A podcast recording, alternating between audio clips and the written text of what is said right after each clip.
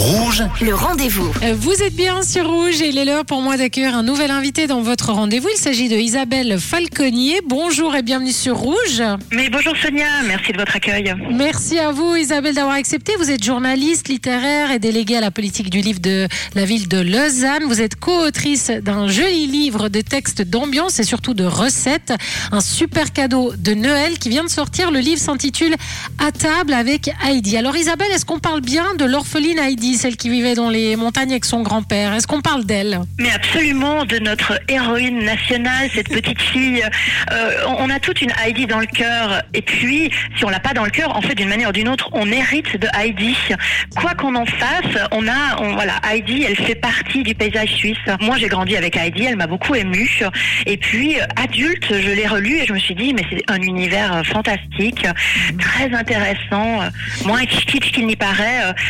Euh, offrons au public un livre, une porte d'entrée un petit peu conviviale et qui fait du bien dans l'univers de Heidi. Mais comment vous avez fait et comment vous avez voulu faire ce lien entre l'histoire de Heidi et des recettes de cuisine? Parce que euh, l'histoire de Heidi, c'est- empreint de, de simplicité, un côté très rustique comme ça. Comment on pense à la gastronomie euh, en lisant Heidi? Alors ça, c'est grâce à mon amitié avec Anne Martinetti, la co-auteure de ce livre. Anne Martinetti est une amoureuse à la fois de la cuisine, de la gastronomie et de la littérature.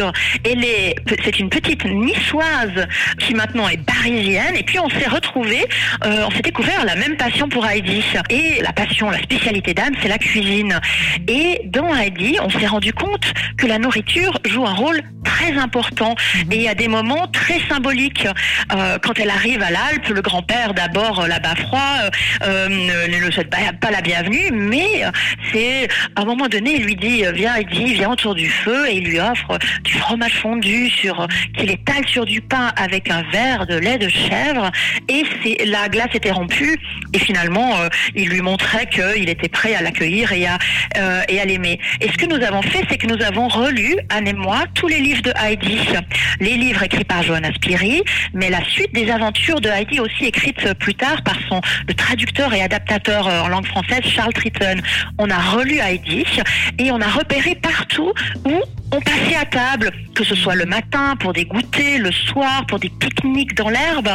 Et euh, ensuite, nous avons imaginé, créer la recette qui accompagne ce moment en, euh, en cherchant à savoir qu'est-ce qu'on mangeait dans ce lieu-là, que ce soit dans les Grisons ou à Francfort ou ailleurs en Suisse, et euh, à cette époque-là, avec quels produits Mhm. En créant des recettes, euh, mais toutes simples, faisables par tout le monde et avec des produits très simples, très naturels euh, et, et qui font du bien, je dirais, à l'âme et au cœur. C'est génial, vraiment, là, vous m'avez passionné en deux minutes, là, vraiment, Isabelle, c'est extraordinaire. Est-ce que vous définissez ce livre comme un livre de recettes, alors, justement, ou c'est autre chose C'est un, livre qui fait du bien. Ouais. Il se trouve qu'il fait du bien par les recettes, parce qu'on propose de passer à table, mais il, il fait aussi du bien parce que euh, il nous incite à, à nous reconnecter avec cette part d'enfance que nous avons en nous, à travers le personnage de Heidi. Il nous invite aussi à nous reconnecter à la nature, parce que Heidi, ce qu'elle symbolise, c'est le lien à la nature. C'est une petite écolo avant l'heure, Heidi. C'est aussi une, une fillette qui croit au miracle par les aliments naturels. Si on se souvient bien, il suffit que son amie Clara, qui n'arrive plus à marcher, euh, euh, arrive sur l'Alpe et commence à boire du lait de chèvre. Et après quelques jours de ce régime 100% lait de chèvre euh, des grisons, et voilà euh, Clara qui marche. Et aujourd'hui, on est dans ce même rapport où on croit aux vertus thérapeutiques de la nourriture euh, très naturelle, bio, qui vient directement de la ferme. Et puis, c'est aussi un livre euh, qui veut montrer l'importance des nourritures affectives.